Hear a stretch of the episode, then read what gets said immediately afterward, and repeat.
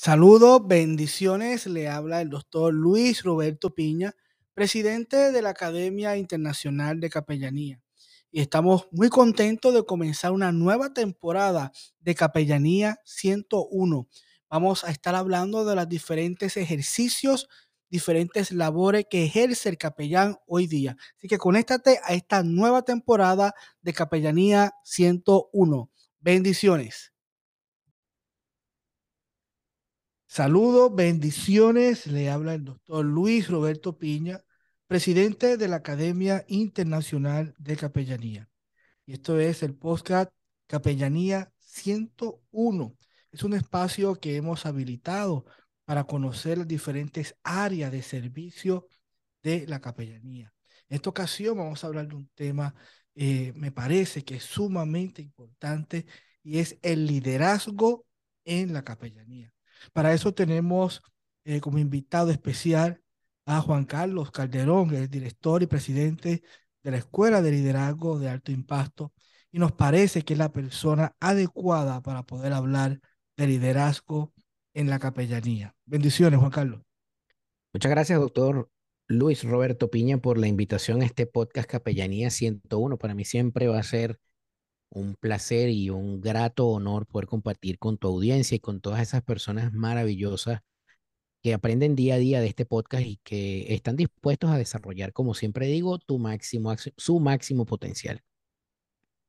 En esta ocasión hemos traído de invitados, porque todos tienen, ¿verdad? Ya algún conocimiento y los que no conocen, pues hoy van a conocer que la Academia Internacional de Capellanía, por algunos años, no sé si ya son tres años quizás, hemos desarrollado una alianza con la Escuela de Liderazgo de Alto Impacto. ¿Y por qué surge este proceso de desarrollo de alianza? Surge porque nuestra universidad, enfocada en el área de servicios, en el área de credenciales, nuestros hermanos, nuestros líderes puedan operar y puedan servir en la comunidad eh, como capellanes acreditados y con grados universitarios, pero nos parece que todo no se puede quedar allí. Eh, a nosotros llegan muchas personas con buenas intenciones. Llegan personas que quieren eh, capacitarse, ser capellán en la policía, en los hospitales, en las cárceles, en la comunidad. Y está bien, nosotros podemos brindarle desde nuestra universidad nuestra eh, información ministerial, teológica, de ética, eh, áreas, áreas de servicio en la capellanía, pero luego de tener toda esta información y poder ya encontrarse como un capellán, necesita, para nuestra opinión, necesita las habilidades del liderazgo. No basta con tener estos conocimientos formales en el ministerio y llegar a un lugar y no tener habilidades de liderazgo para poder ejercerlo, lo que aprendió poder hacerlo efectivamente. ¿Qué tan importante está ligado, Juan Carlos, estas habilidades de liderazgo para poder ejercer un ministerio o una profesión? Mira, tú sabes que em, yo creo que hay un gran mito que hay que romper en, digamos, en las estructuras de la sociedad moderna y creo que de la futura, ¿no? Y es que eh, la gente cree que el liderazgo simplemente es un atributo que tienen ciertos superhombres o ciertas supermujeres, ¿no? Porque confundimos liderazgo con carisma. Y efectivamente el liderazgo es una habilidad blanda, es una, es una destreza, por llamarlo de alguna manera, pero esa destreza se puede estudiar. Y tú me dirás, pero ¿cómo que el liderazgo se puede estudiar? Sí, el liderazgo se puede estudiar. Porque el liderazgo no es solamente dar piña, bonitos discursos, hablar muy bien en público, saberte expresar o persuadir a las personas para que hagan ciertas y determinadas cosas. El liderazgo conlleva a una suerte de herramientas que te permitan desenvolverte en cualquier ámbito de la sociedad y en este caso especialmente en el área de la capellanía para poder servir de instrumento a otras personas que lo necesitan, pero previamente la, el conocimiento o el aprendizaje de, esas, eh, de, esos, de esos pequeños em, atributos que te debería de tener todo líder y que a menos que tú los conozcas y los puedas poner en práctica o que lo estudies y los puedas poner en práctica, va a ser muy difícil que tú puedas controlar las emociones, que tú puedas controlar las decepciones, que tú puedas controlar eh, el manejo realmente de un equipo de trabajo, que tú puedas manejar la delegación efectiva de responsabilidades, que tú tengas la capacidad para poder eh, eh, tener la habilidad o el don para eh, tratar con diferentes tipos de personalidades, que tú puedas entender cuáles son los diferentes tipos de temperamento, que creo que es una de las cosas que muy, de las que muy poco se habla. En, la década de los 80 estuvo de moda, pero eso dejó de, eso fue como una espuma que se apagó. Si tú no entiendes realmente cuál es tu temperamento, tú no vas a poder saber por qué reaccionas de cierta manera y por qué las personas reaccionan de cierta otra manera y cómo puedes conjugar los temperamentos para armar un gran equipo de ensueño, ¿no? La, la, la, una de las herramientas creo que, que te garantiza por lo menos estudiar en la Escuela de Liderazgo de Alto Impacto es que tú sientas la certeza absoluta de que fuiste llamado para algo importante y que debes de sentirte lo suficientemente seguro como para poder otorgar poderes a otras personas para que esas otras personas se puedan desarrollar en las áreas donde tú eres débil. Es decir, si tú tienes habilidades específicas en un área específica de tu vida, tú puedes delegar en otras personas las, la, las debilidades de tu, de, no de tu carácter, sino las debilidades de tus talentos para que ellos conjuguen todas esas herramientas y formen una gran visión. Yo creo, sin lugar a duda, que eh, el liderazgo es una de las habilidades del futuro. El liderazgo es una de las carreras del futuro. Nosotros somos pioneros en, el, la enseñanza y en, y en, y en la y en el estudio sistematizado de lo que significa eh, ser un líder y por qué la eficiencia en el estudio y en la puesta en práctica, porque quiero, quiero dejar esto como, como fundamento, Piña. La gente cree que porque lee libros de liderazgo se puede convertir en un líder. La gente cree que porque va a conferencias se puede convertir en un líder. Eso está bien. Tu crecimiento personal está bien. Pero si tú estudias sistemáticamente herramientas que mientras las estudias las puedes poner en práctica y dan resultados, esas herramientas que estás estudiando te van a hacer y te van a convertir en un mejor líder. Definitivamente, definitivamente yo estoy de acuerdo de que podemos consumir todos los libros de liderazgo, eh, eh, videos, pero si no me comprometo, me involucro a un proceso de crecimiento y de poder avanzar en el liderazgo, no voy a poder desarrollar y poder ser efectivo, que es lo que Dios nos demanda en este tiempo.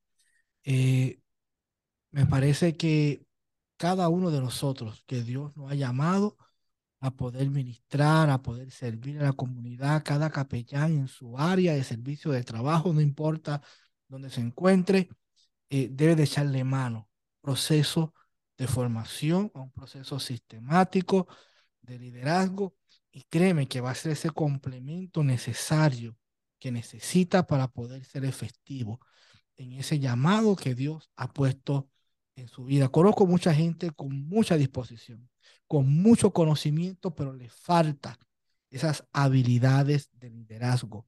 Ya para terminar este corto podcast, ¿cuál sería ese consejo Juan Carlos, para estas personas que tú y yo hemos visto con muchos talentos, con muchas capacidades, con deseo de hacer, pero le falta esa habilidad de liderazgo. ¿Cuál sería ese consejo?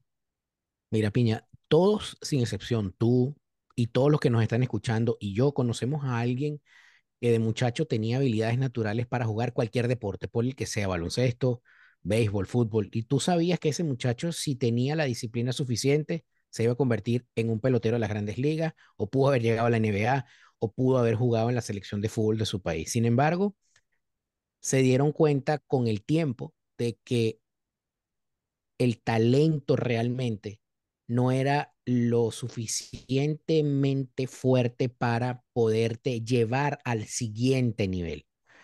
El consejo que yo le digo siempre a las personas es que el talento te puede dar el, empuje inicial para tu poder arrancar. Es decir, eh, esa, esa, esa característica personal que te distingue y que te hace diferente a las demás personas, si tú la utilizas de inmediato, te va a dar ventaja sobre las demás personas que no la tienen.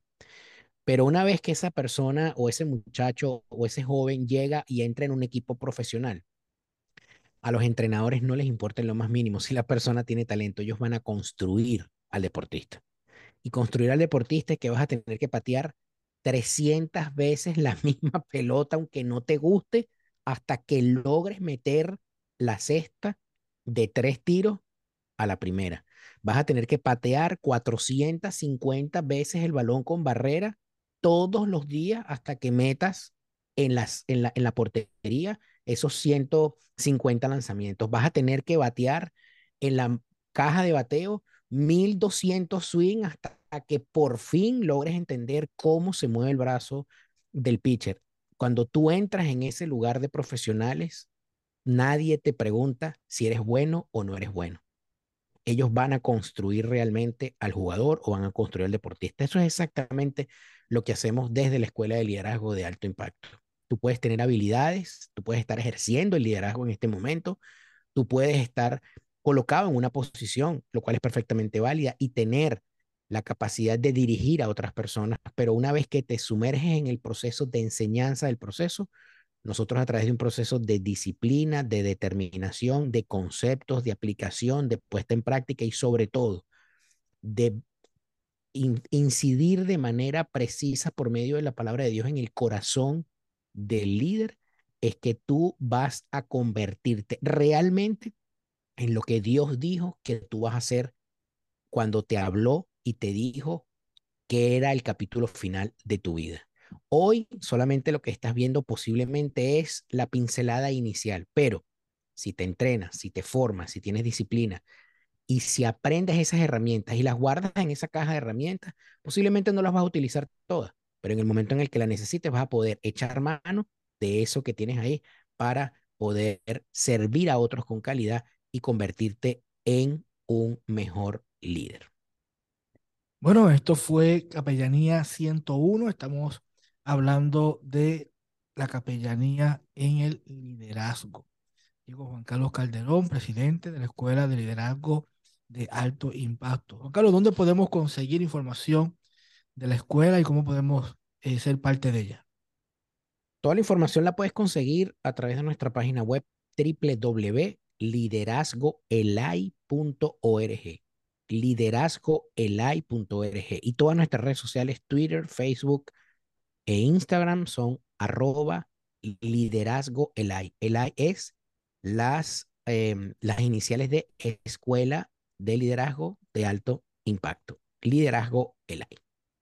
Bueno, nos vemos en la próxima ocasión por aquí, por Capellanía 101. Bendiciones.